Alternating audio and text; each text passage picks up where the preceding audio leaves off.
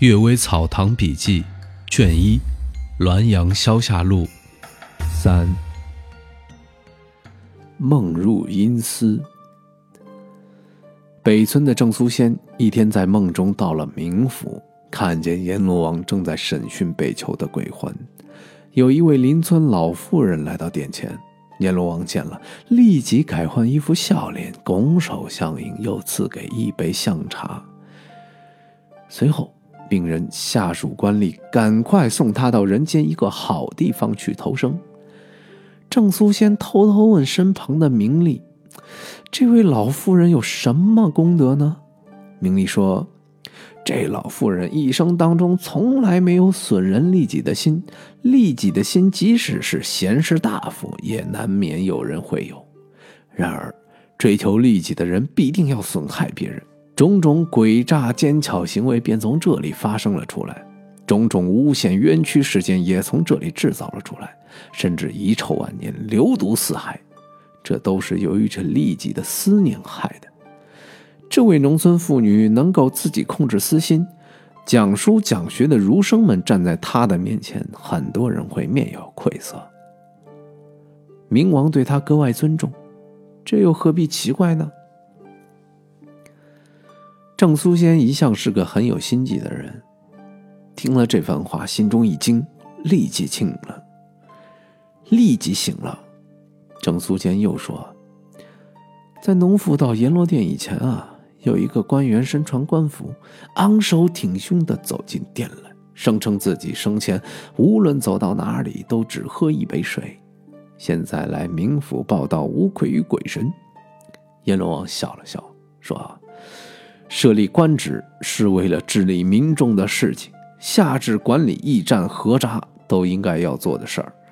仅仅认为不要钱就是好官，那么把木头放在大堂上，他连一杯水也不喝，不更胜过你吗？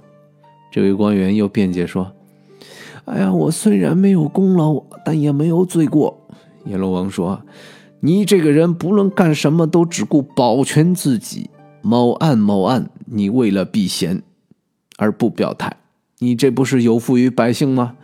某事某事，你年轻怕重而不去做，这不是有负于国家吗？顺典中三载考绩是怎么说的？没有功劳就是罪过。这位官员极为不安，顿时啊锋芒大减。阎罗王慢慢的转头看着他，笑道：“说，只怪你有点盛气凌人。”啊，平心而论，你也算得上一个三四等的好官，转生还能做一个士大夫。随即命令把这位官员送到转轮圣王那里。通过这两件事儿，可知人的内心有一点杂念也能被鬼神看穿，好人的一念之私也免不了受责备。《诗经》里说：“看你独自在室内做事，无愧于神明。”这句话真不假呀！雷击，在雍正十年啊，有位官宦人家的媳妇儿，从来没有和谁争吵过。有一天，突然一道闪电穿过窗户，好像火光炼剑，穿进了这个媳妇儿的心房，透过左肋而出。她的丈夫也被闪电烧伤。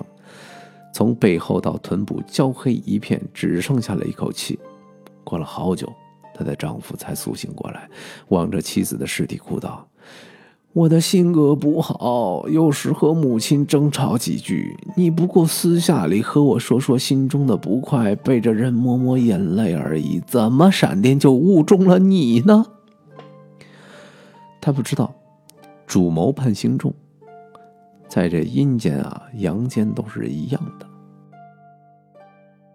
吴云和尚有个叫吴云的和尚啊，不知道他的来历。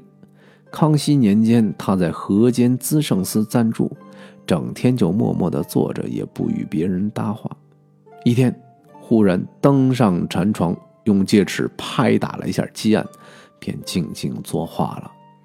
鸡案上留下他一首寄语。削发辞家近六尘，自己且了自家身。人民爱物无穷事，原有周公孔圣人。佛家主张近于墨子，而这位无云和尚却近于杨朱了。